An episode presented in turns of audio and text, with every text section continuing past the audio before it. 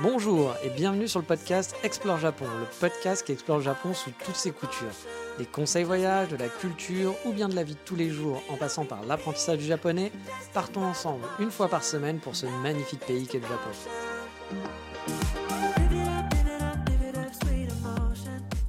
Bonjour à tous, j'espère que vous allez bien. On va parler thunes, on va parler monnaie, on va parler argent, car oui, j'ai envie de partager avec vous eh bien, sur le coût de la vie sur Kyoto, dans la ville de Kyoto, qui peut être un peu comparable au Japon en général, bien sûr, pour ceux qui aimeraient s'y installer. Comme d'habitude, hein, les gros warnings sont de rigueur. Le coût de la vie que je vais vous donner concerne ma vie à moi en général, hein. mais bien entendu, on peut tous vivre avec des budgets différents, mais ça ne va pas vous permettre de vous donner en gros une ordre d'idée et de comparer peut-être avec d'autres sources de gens aussi qui auront fait la même chose. Euh, mais bien sûr, voilà, on n'a pas le même rythme de vie, on ne fait pas les mêmes dépenses, etc., etc. Vous vous en doutez bien. Mais avant tout, on va commencer par un truc qui est totalement gratuit, bah, c'est le sommaire de l'émission. Et en vrac, on va suivre un japonais qui vit à Osaka, se noyer dans du curry pour pas cher et se marrer avec un service IT. Mais allez-y, il est temps de sortir les calculettes, de préparer son Google Sheet et de faire ses comptes. Car oui, aujourd'hui, on va parler du coût de la vie au Japon, enfin plus particulièrement à Kyoto quand je vivais à Kyoto, je vais vous expliquer un petit peu mes dépenses, combien ça me coûtait telle ou telle chose en général. J'ai replongé dans mes factures et mes souvenirs pour vous préparer un petit peu tout ça. Déjà en introduction, quand j'avais préparé un petit peu mes calculs avant de partir en tant qu'étudiant au Japon, j'avais comparé un petit peu Tokyo, Kyoto, Osaka et Fukuoka bah, pour voir combien ça me coûterait de vivre dans telle ou telle ville et bah, finalement choisir, parce que ça joue quand même pas mal le budget hein, pour savoir où on va vivre. Et j'avais vu que en gros, Tokyo me coûterait genre 10 000 euros de plus euh, sur mon budget euh, global, c'était sur deux ans, hein, que Kyoto. Euh, et Kyoto et Osaka, c'était à peu près kiff-kiff au niveau du budget. Et qu'à comparaison, Fukuoka, ça me coûterait 10 000 euros de moins que Kyoto et Osaka. Donc, bah, si vous n'êtes pas trop mauvais en maths, vous aurez compris qu'entre Tokyo et Fukuoka, sur deux ans, j'avais quasiment une économie de 20 000 euros, ce qui était quand même pas mal, sachant que ça jouait pas sur les prix de l'école, par exemple. Le prix de l'école était à peu près similaire, était un petit peu plus cher à Tokyo, c'est vrai, mais c'était pas ça qui, faisait vraiment la différence. Hey there, it's Michelle Norris. I'm host of a podcast called Your Mama's Kitchen. When I travel, I'm usually looking for a way to find a taste of home when I'm not at home. And one of the things I love to do when I am at home is entertain. And Airbnb allows me to do that. When I was in California recently, I rented a house that had a great kitchen. And when we were sitting around the table, we we're all thinking, we're in someone else's house. Someone could be in all of our homes as well. If you have a home, but you're not always at home, you have an Airbnb. Your home might be worth more than you think. Find out how much at airbnb.com/slash host.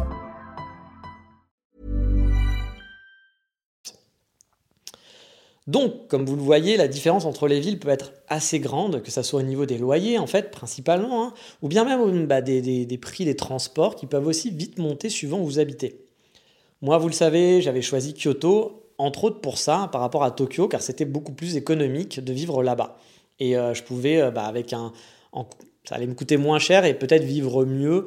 Euh, alors forcément, il y a des choses en moins quand vous vivez à Kyoto par rapport à Tokyo, mais un appartement plus grand, etc., c'était possible, mieux placé, pas de frais de transport, etc. Donc c'était quand même bah, plus agréable. C'est pour ça que j'ai choisi Kyoto au lieu de Tokyo, parce que Tokyo était ma ville numéro un à la base où je voulais aller. Mais voilà, pour un budget équivalent à Kyoto, par exemple, euh, si vous voulez vivre à Tokyo euh, pour un budget équivalent, il va falloir s'excentrer en banlieue, forcément. Et vous aurez euh, bah, de plus grands frais de transport, du coup. Et un, appartement qui sera beaucoup plus petit. Au contraire, si vous allez vivre à Fukuoka, bah, vous aurez par exemple plus grand qu'à Kyoto. Moi, quand je regardais les appartements à Fukuoka, je pouvais tabler sur 10 mètres carrés facile en plus, en étant central. Et si je m'excentrais un petit peu en n'étant pas très très loin finalement du centre, il y avait même des appartements à 50 mètres carrés dans mes prix, ce qui était euh, pour moi, euh, qui vient de Paris, 50 mètres carrés, c'est waouh, c'est gigantesque. parce que moi j'ai toujours vécu dans des, enfin pas toujours, mais depuis que je vis à Paris, j'ai vécu dans des 20-30 mètres carrés max, hein, voilà, parce que les prix sont super chers.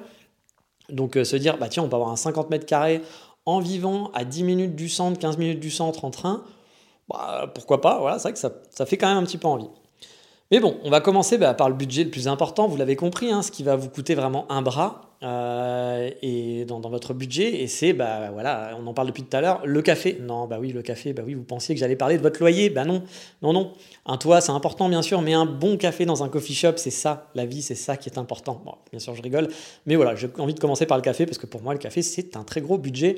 Vous le savez, j'en ai déjà parlé, mais j'ai budgété mon budget café au Japon et j'en ai pour plus de 300 euros euh, tous les mois. Donc c'est quand même un sacré gros budget. Donc c'est pour ça que si un jour j'ai un peu des problèmes d'argent, qu'il faut que je fasse attention, que j'ai des, rentrées d'argent qui sont plus petits, bah, il suffit juste que j'arrête les cafés, j'économise 300 euros, ce qui est pas mal. Hein. Mais bon, arrêter les cafés, c'est mon petit plaisir quotidien. Donc euh, ça m'emmerdera un peu, mais s'il faut, il faut.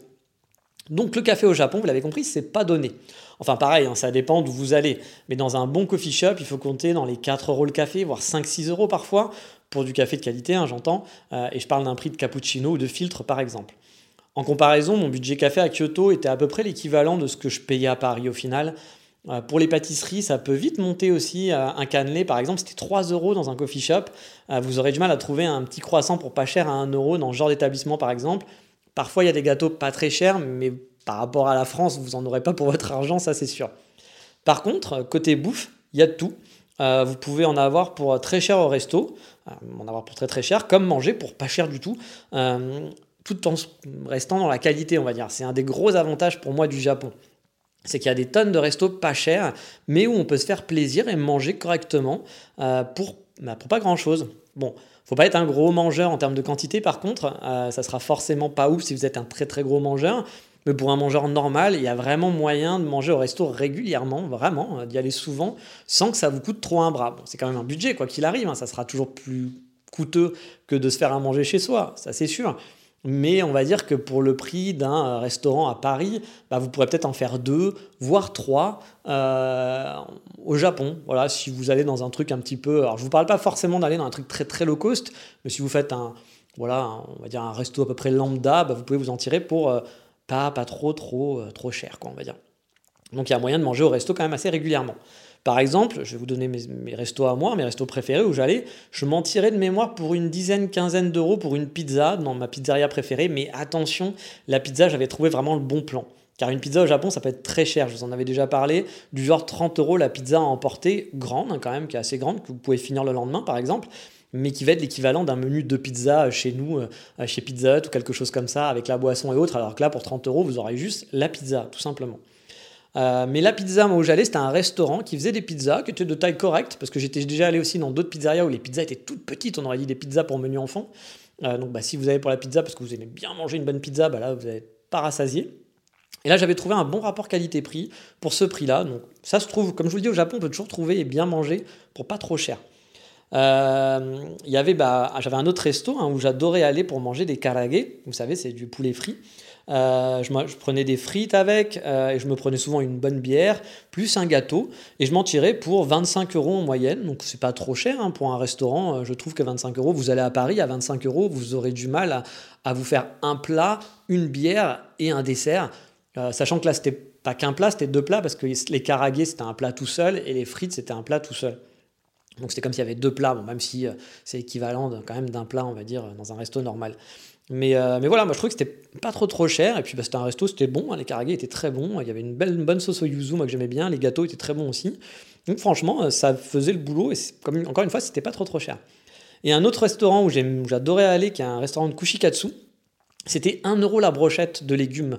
Euh, donc bah voilà, pareil, c'est pas énorme. Et il me semble que c'était entre 2 et 3 euros la brochette de viande. Alors pas la brochette, pensez pas comme au, japonais que vous allez trouver en France, c'est pas euh, une brochette euh, de bœuf au fromage et vous avez une paire de brochettes. Non là, c'était vraiment une, une brochette, voilà, une brochette avec un légume, voilà, par exemple, qui était frit. Donc c'est des légumes frits ou de la viande frite. Mais franchement, moi je prenais en, en moyenne entre 10 et 15 brochettes, donc pour 10 euros, bah, vous pouvez manger, avoir fait un bon repas. Alors c'était un petit peu plus de 10 euros, c'est pour ça que je vous dis un peu 15 euros, parce qu'il euh, il faut compter aussi la boisson. Il y avait une boisson obligatoire, parce que bah, sinon c'est pas très rentable, je pense, pour le restaurant.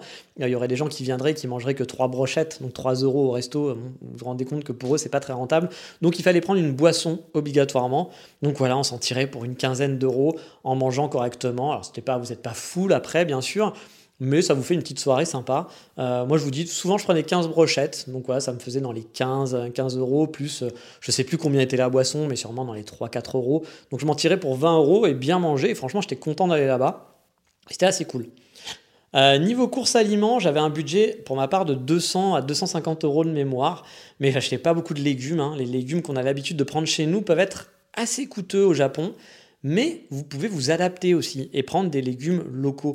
Et là, il y a moyen de s'en tirer pour pas très cher, je pense, de ce côté-là. Mais j'avoue, je suis pas un pro des légumes, donc je peux pas vraiment vous le dire. Mais c'est vrai que si vous voulez manger comme en France, faire manger la même chose chez vous, euh, donc au Japon, ça va vous coûter très cher parce que les légumes peuvent être vraiment pas donnés parfois, tout comme la viande. La viande, parfois, si vous voulez manger la même viande que vous aviez l'habitude de manger en France, ça va vous coûter cher. Ou parfois le fromage, il y a des choses comme ça qui peuvent vous coûter très cher. si vous voulez par exemple faire de la cuisine au beurre, vous voulez du beurre de micelle, ça va vous coûter une blinde. Mais si vous vous adaptez, vous pouvez vous en tirer pour pas trop trop cher. Mais il faudra changer ses habitudes un petit peu alimentaires forcément. Donc moi j'en avais pour à peu près, euh, à peu près le même budget on va dire. Je vous en ai déjà parlé aussi, hein, mais un conseil, ne faites pas vos courses dans les combini. Les combini, c'est vraiment bien, j'adore les combini, hein, mais c'est bien pour dépanner, mais pas pour manger tous les jours et faire ses courses pour la maison. Ça vous coûtera un bras. Il vaut vraiment mieux aller dans un vrai supermarché pour acheter ses courses. Après, attention, hein, il y a des plats qui sont super bon marché aussi dans les, dans les. Si par exemple vous allez acheter en fin de journée à minuit ou une heure du matin, bah, en fait, au bout d'un moment, euh, bah, les plats qui sont invendus, vu qu'ils les changent tous les jours, puis c'est des plats cuisinés, bah, il, est, il brade. Donc bah, voilà, il n'y aura pas beaucoup de choix, mais vous aurez des remises vraiment sur les invendus du jour et ça peut valoir le coup parfois pour manger pour vraiment pas très cher. Niveau course, honnêtement, j'ai pas trop vu la différence avec la France hein, au niveau budget. Voilà, c'était à peu près similaire, mais au final, je mangeais pas la même chose. Mais mon budget euh, bah, était à peu près pareil que ce que j'avais en France au niveau budget. Mais parlons de la plus grosse dépense de votre budget au final, celle que j'aurais dû évoquer au tout début, parce que celle qui fait quand même tout varier, c'est l'appartement. Bon là, c'est comme tout, hein, vous pouvez trouver un peu tout suivant où vous habitez. Euh, ça va dépendre voilà, du quartier, de la surface, l'étage, si vous êtes en coloc, etc. etc. Mais bon, c'est mon podcast, donc je vais vous donner mes chiffres. Moi, j'habitais dans le centre de Kyoto, dans un immeuble assez neuf, très moderne, au septième étage, avec une vue dégagée. C'était un studio de 34 mètres carrés, avec un très grand balcon qui faisait tout le tour, de larges baies vitrées. Franchement, j'adorais mon appartement. Et en loyer, bah, il me coûtait 700 euros, un chouïa moins cher même. Euh, ça, comprenait donc les charges, et dans les charges, il y avait l'eau, en gros, principalement, et puis les charges d'appartement. Euh, en comparaison, euh, si je compare par exemple à ma vie parisienne, mon appartement me coûtait 850 euros dans le 14e, qui était donc pas forcément central comme quartier, c'était pas comme à Kyoto, j'étais vraiment dans le centre de Kyoto. En plus, j'habitais au premier étage, pour la même surface environ, mais dans un immeuble qui prenait feu tous les deux ans et qui n'était pas du tout, euh, pas du tout neuf. Voilà, c'était un, vieil immeuble, un vieil appartement, qui n'était pas pourri, mais qui n'était pas top. Et je payais 850 euros, sachant que quand je suis parti, euh, le proprio a augmenté à 1000 euros et que même a priori il aurait pu passer à 1200 euros. Donc c'est pour vous dire la différence de prix entre 700 et 1000 euh, euros ou 1200 euros. Hein. Même déjà avec 850 euros, je gagnais 150 euros pour un appartement qui était 10 fois plus sympa et mieux placé. À Tokyo, par contre, dans le centre, de ce que j'ai vu, il faut compter par exemple 1200 euros pour un 20 et quelques mètres carrés. Donc bon, 500 euros de différence pour vivre en centre-ville et avoir plus grand. Je vous l'ai dit, le choix de la ville peut jouer beaucoup sur votre budget. Niveau électricité, là aussi, ça va dépendre de si euh, vous chauffez comme un fou hein, ou pas. Voilà. Moi, j'avais en moyenne pour 30-40 euros, on va dire, de mémoire, mais la clim, par exemple, tournait à fond l'été. Et l'été avait duré très longtemps quand j'y étais. Rappelez-vous, ça avait duré quasiment de juin jusqu'à octobre. Bon, le chauffage, moi je chauffe moins car je suis pas très frileux. Donc au final, par rapport à ma vie parisienne, là ça me coûtait quand même beaucoup plus cher. Je me souviens qu'à Paris, pour la même surface, donc j'en avais pour 25 euros en France. Encore une fois, je chauffe pas beaucoup parce que moi le froid ça me dérange pas beaucoup. Mais euh, bah voilà, en comparaison, parce que si je compare ma vie parisienne et ma vie euh, à Kyoto, bah ça me coûtait pas le double, mais quand même, on va dire entre 5 et 15 euros de plus, en gros, en moyenne. Passons à la partie télécommunication maintenant. Le téléphone, j'avais trouvé une offre vraiment pas chère quand je suis arrivé à Big Camera. Il fallait s'engager un an, mais j'en avais pour 10-15 euros pour quelques gigas. Je crois que c'était 3 gigas ou 5 gigas, je sais plus de data, ce qui n'est pas énorme. Hein. Mais bon, vu que moi j'avais un pocket Wi-Fi, c'était vraiment juste pour avoir un téléphone pour pas cher. Bon, comparé à la France, il faut le savoir, les prix du téléphone sont beaucoup plus élevés, clairement. Hein. Mais il y a moyen de trouver des offres pas trop mal si vous n'êtes pas un gros consommateur avec le téléphone et que vous allez compenser avec du free Wi-Fi ou un pocket Wi-Fi, etc. Il y a aussi par exemple des offres comme Line qui faisait une offre intéressante à l'époque pour 10 euros de mémoire et qui était full illimité pour le data si vous étiez sur les SNS. Alors pas si vous regardiez Netflix et autres, mais si vous alliez sur Instagram, Line, WhatsApp, Et il vous comptait pas vos datas, vous étiez en illimité. Par contre, bah voilà, si vous faisiez du Netflix, euh, bah, c'était un peu plus compliqué et je pense que ça passait pas. Euh, voilà, vous auriez vite dépassé parce que c'était quelques gigas sinon d'utilisation, peut-être 7 gigas ou 10 gigas, j'en sais rien, quelque chose comme ça. Après, ça dépend aussi de votre utilisation. Moi, je suis un très gros consommateur, donc 10 bah, gigas, c'est pas suffisant pour moi, voilà, clairement. Mais j'avais pas pu le prendre, cette euh, top de line, car il demandait un numéro japonais, chose que j'avais pas vu que je venais d'arriver. J'avais trouvé ça un petit peu idiot, mais bon, c'était comme ça, tant pis. Mais si vous voulez un forfait avec beaucoup de data, ça peut vite monter. Alors attention. En plus de ça, j'avais dû garder mon téléphone français. Donc moi, j'étais, je, suis toujours chez Soch, que j'avais euh, passé du coup au minimum, un 4 euros, je crois, le, forfait minimum. Je l'avais gardé pourquoi? Bah, Juste pour recevoir les SMS de banque, Co. Vous savez, parfois, vous faites un achat sur Internet, vous utilisez votre carte bleue et on va vous demander un code par SMS. Donc bah, pas le choix, euh, hélas, il faut garder un numéro de téléphone parce que sinon ça marche pas, vous allez être emmerdé. Surtout si vous gardez bah, du coup vos comptes bancaires en France, en Europe. Si vous transférez tous vos comptes et que vous êtes dans une banque japonaise et que vous n'avez plus aucun, aucun compte en Europe, bah, pas besoin de faire ça. Mais si vous gardez des comptes en banque en Europe, vous n'aurez pas trop le choix, malheureusement. Côté Internet, là aussi, c'est beaucoup plus cher qu'en France. Vous comptez 60 euros pour un pocket Wi-Fi illimité, par exemple, en data. Euh, sachant que voilà, mon premier pocket Wi-Fi, moi, qui me servait donc pour la maison, mais aussi pour dehors, était limité à 10 gigas sur 3 jours glissants. Donc limité en gros sur le mois, euh, il était illimité, je veux dire, pardon, sur le mois, parce qu'en gros c'était limité et après la vitesse baissait en quelques jours sur 3 jours. Donc si vous dépassiez pendant 3 jours 10 euh, gigas, bah, après la vitesse était réduite. Et une fois que le jour d'après vous étiez redescendu sous les 10 gigas, bah, la vitesse revenait en fait en temps normal, donc c'était 3 jours glissants. Donc il y a un petit côté un peu pratique de ça mais ça reste quand même un peu chiant parce que bah, vous êtes les 10 gigas, moi je l'ai dépassé vu que c'était mon internet à la maison. Dès que je regardais Netflix ou autre, ça y est, c'était fini, j'explosais mon forfait quoi. Donc, euh, donc voilà, en gros, euh, euh, moi mon débit donc il baissait quand même drastiquement jusqu'à effectivement avoir passé les 10, les 10 gigas, vous avez compris, mais ça restait de l'illimité. Je pouvais quand même utiliser internet et ça, de mémoire, ça me coûtait 45-50 euros quand même. Donc on est très loin des offres par exemple à 30 euros en France qui sont toutes illimitées avec la fibre, la télé, le téléphone, etc. Tout ça, il n'y avait pas. Je n'avais pas de téléphone à la maison par exemple. on s'en sert très rarement maintenant, mais voilà, toutes ces choses-là, je ne les avais pas. Donc comptez un budget quand même un peu plus grand que le vôtre actuellement pour tout ce qui est téléphone, internet. Voilà, ça va chiffrer un petit peu plus et là aussi ça va dépendre de vos besoins clairement. Et les transports, ah bah ça les transports, euh, ça va dépendre si vous habitez Tokyo, euh, vous allez avoir un budget de ouf, clairement. Dans ces cas-là, vaut mieux acheter un vélo.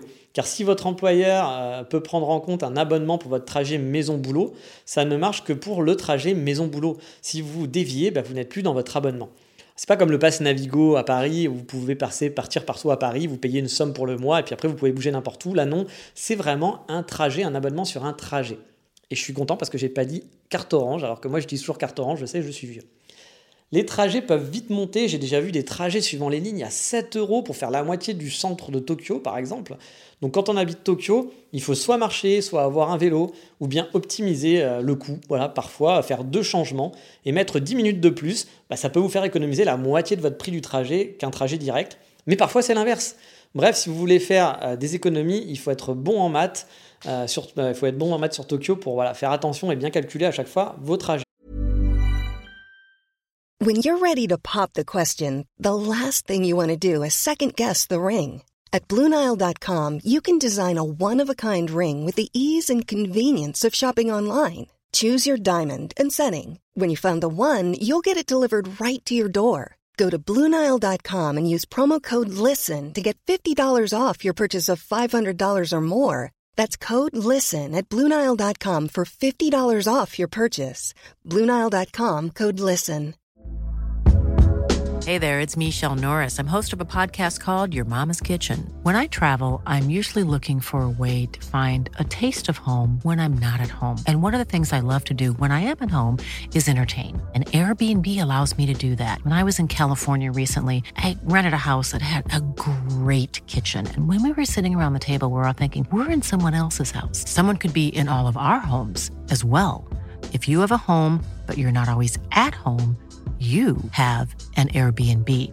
Your home might be worth more than you think. Find out how much at airbnb.com/slash host.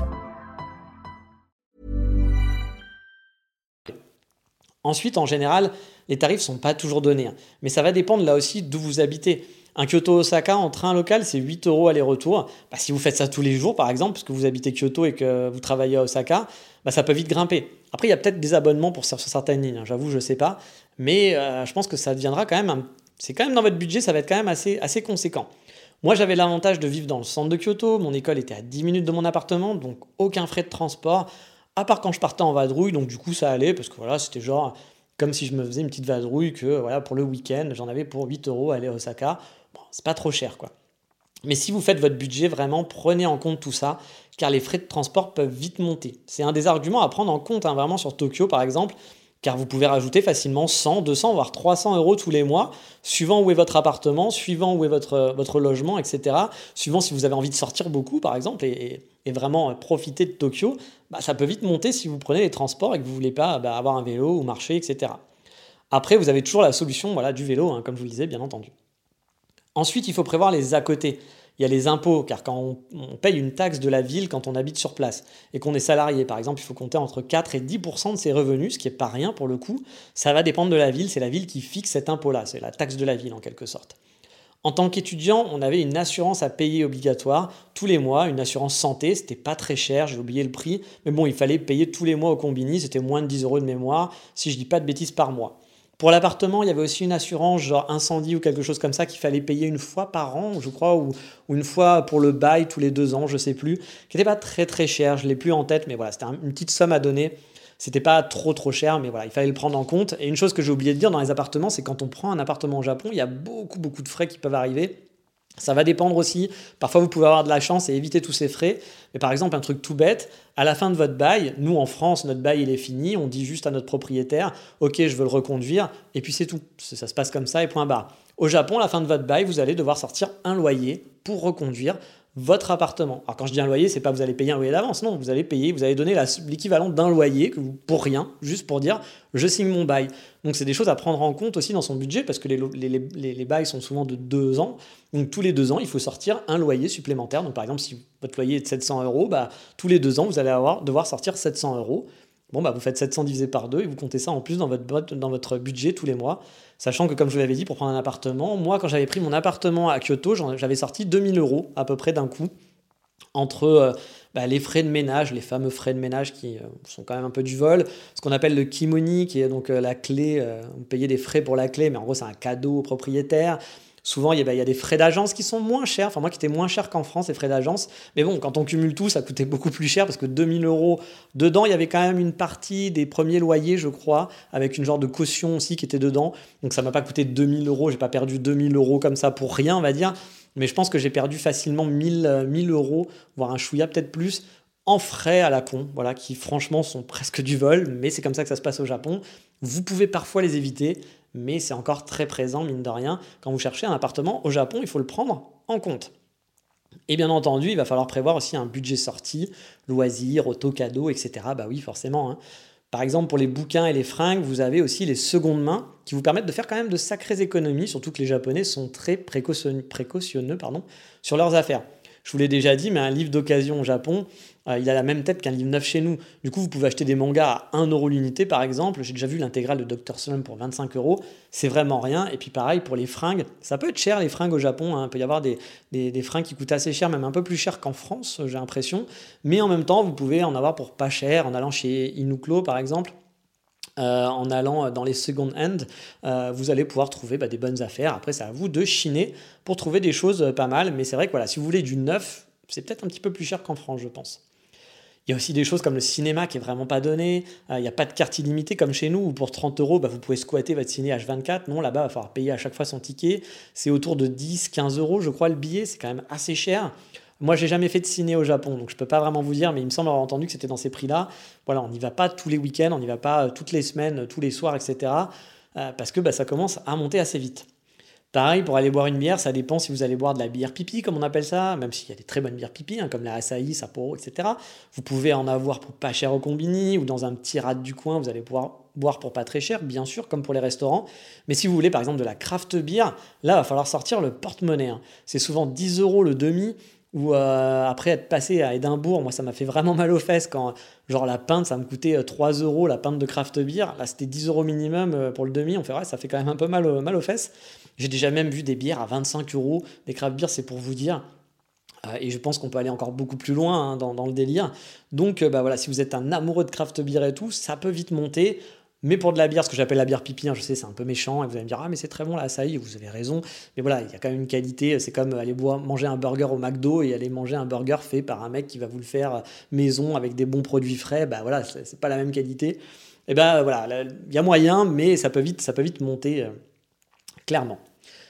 Et quand je serai de retour au Japon, si vous le souhaitez, hein, je pourrais vous faire une comparaison plus précise de certains prix. Là, je fais de tête hein, par rapport aux factures que j'avais.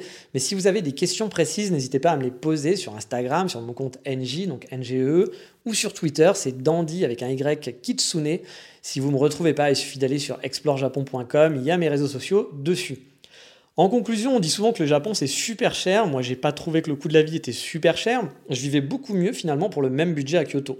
Bon, c'est sûr que si j'avais été à Tokyo, avec les appartements, les transports, vu que c'est pas donné, je suis pas sûr que j'aurais mieux vécu, au contraire mais on peut s'y retrouver dans d'autres domaines, comme les sorties par exemple, dans certaines sorties. Sur Kyoto, pour ma part, ma vie était vraiment plus agréable hein, en termes de budget. Pour le même budget, j'avais un appartement qui était super central, qui était neuf, qui était bien équipé pour 150 euros de moins qu'à Paris. Donc c'était quand même vraiment chouette, sachant qu'en plus j'avais déjà un bon prix sur Paris. Et niveau resto, on peut se faire plaisir plus facilement qu'à Paris aussi, sans avoir à sortir 50 euros pour se poser dans un restaurant. Après, si je compare à Budapest, par exemple, mon budget n'est pas le même. Hein. Comme quoi, on peut vivre pour pas cher et bien en plus en Europe. Tout va dépendre de votre train de vie aussi, de la ville que vous allez choisir. Ça joue beaucoup. Euh, la ville joue vraiment énormément. Comme vous avez pu le voir, un 500 euros de différence sur le loyer, bah, on le sent passer. Puis vous rajoutez en plus genre 200 euros de transport, bah, ça peut vite faire mal dans votre budget et avoir une grosse, grosse différence. Mais allez, fini de parler d'argent, on va aller dans la ville voisine, Osaka, pour l'instant de la semaine.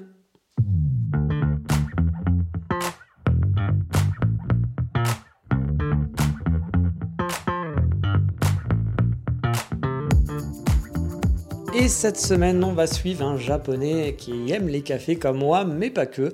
Il poste beaucoup de photos variées, que ce soit des paysages, de la vie du Japon de tous les jours, bien sûr des cafés, des gâteaux, etc. etc.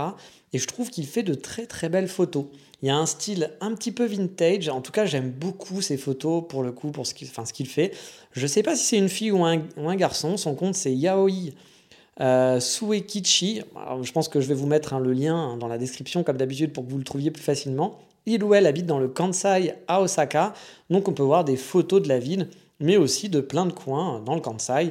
Moi, c'est un compte que j'aime vraiment beaucoup, donc je vous invite à le suivre et jeter un œil pour voir si ça vous plaît aussi. C'est varié et j'aime bien le style, j'aime bien le style des photos. Mais on fait rapide, hein, parce qu'Instagram, il n'y a pas besoin de faire 15 heures dessus. Il est temps d'aller manger et on va manger pour pas cher aujourd'hui, car Voldemort est un peu juste ce mois-ci au niveau des économies. Donc, eh ben, on a décidé d'aller dans un resto pas cher. C'est parti.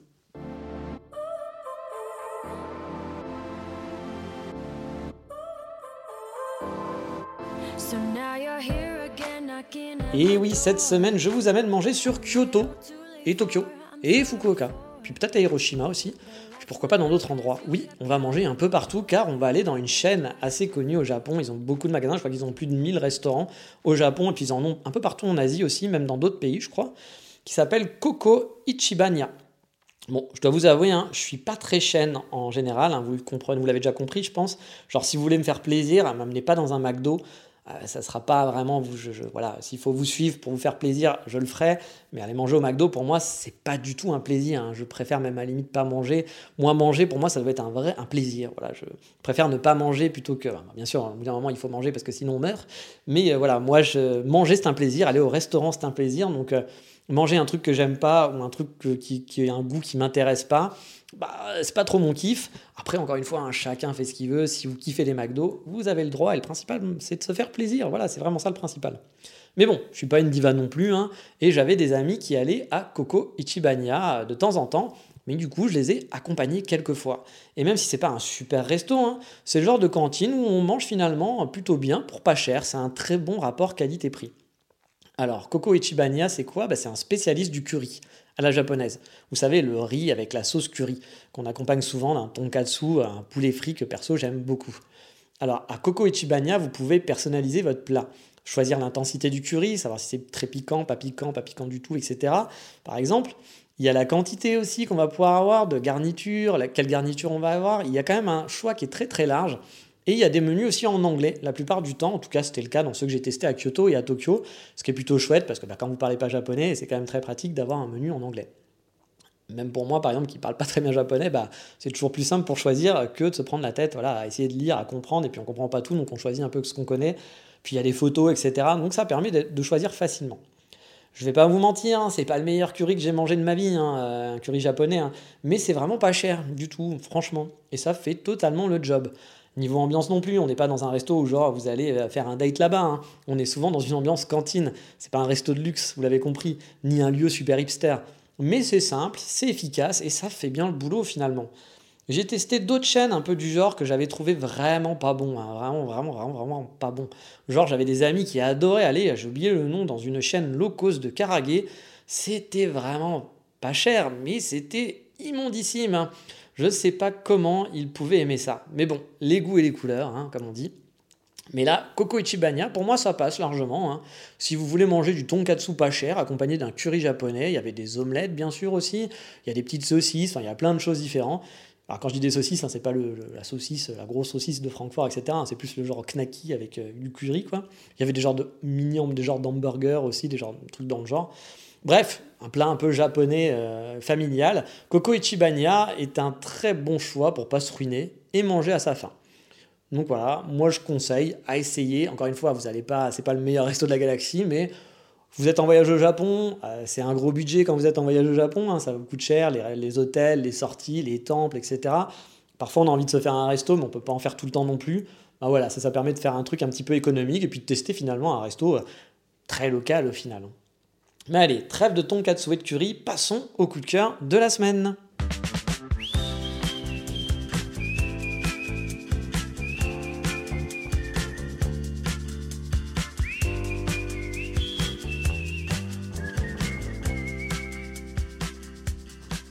Et cette semaine, mon coup de cœur, c'est pour une série télécomique qui date un peu, je dirais, milieu des années 2000, je pense. Une série anglaise de 7 épisodes ou 6 par saison, je ne sais plus, qui a duré, je crois aussi, alors oui, c'est très approximatif tout ça, je m'en excuse, 5 saisons, si je dis pas de bêtises. Elle est disponible sur Netflix entre autres et sûrement sur d'autres plateformes. Il s'agit de The IT Crowd. Alors je sais pas si on dit Crowd ou Crow, mon anglais étant très nul, hein. désolé pour la, prononciation. Là on est dans le 100%, mais vraiment 100% série british. Hein. Petit budget, humour 100% anglais, donc faut aimer. Hein. Mais ça tombe bien, moi j'aime beaucoup. Je l'avais déjà vu il y a longtemps et je me la suis refait il y a peu et j'aime toujours autant franchement. Bon, on est dans l'absurde total, hein. c'est pas The Office par exemple qui garde quand même un certain degré de réalisme, même s'il y a des scènes qui sont totalement débiles et des personnages hauts en couleur. Là, dans The IT Crow, les situations, euh, les boss, etc. sont vraiment hors normes avec des trucs qui n'arriveraient pas dans la vraie vie. Mais peut-être qu'un rapide pitch s'impose. Dans The IT Crow, on cite deux gars du service informatique au sous-sol d'une multinationale qui vont voir leur quotidien bouleversé avec l'arrivée d'une responsable de service qui n'y connaît rien en informatique et qui s'est retrouvée là après avoir menti sur son CV. Ça se regarde très vite pour le coup, ce sont des épisodes de 20 minutes environ, et il n'y en a pas beaucoup chaque saison comme je vous l'ai dit, c'est vraiment très drôle, mais il faut aimer l'humour décalé anglais pour le coup. Il y a des situations ubuesques qui m'ont bien fait rire, du what the fuck, ce qui fait vraiment le succès de la série pour moi ce sont surtout les acteurs et les personnages. Personnellement j'adore Richard Ayoade je crois qu'on dit Ayoade, je suis pas sûr, c'est Maurice Moss dans la série, même si son, personnage est super cliché, hein, il le joue à la perfection, beaucoup mieux que le geek de Big Bang Theory, j'ai oublié son nom, euh, mais moi j'ai jamais vraiment compris le succès de la série perso, mais encore une fois, les goûts et les couleurs, hein, il en faut pour tout le monde. En plus, j'avais été agréablement surpris le jour où j'avais vu sortir le film Submarine que j'avais adoré à l'époque, car il était le réalisateur du film, et je ne savais pas que c'était voilà, que c'était lui qui avait fait ça quand j'avais vu le film, et quand j'avais vu le réalisateur, je me suis dit, ah, mais je le connais et tout, et effectivement, je le connaissais de la série, j'ai adoré ce film-là à l'époque. Bref, si vous avez envie de vous faire un petit délire anglais et que vous n'avez jamais vu cette série, je vous le conseille fortement, car il y a vraiment de bons gags. Alors, parfois, euh, voilà, il y a des situations qui sont un peu lourdeaux, mais la plupart du temps, moi j'ai passé de bons moments, et il m'est arrivé souvent de rigoler euh, devant, devant ce qui se passait dans la série, des trucs vraiment très décalés. Dans l'ensemble, bah, j'aime beaucoup cette série, c'est une série comique que j'apprécie. Mais voilà, on a fini pour aujourd'hui. Je vous souhaite donc de passer une super semaine et je vous dis à très vite pour un, nouvel épisode. Sur ce, comme d'habitude, je vous dis ciao, bye bye, matane.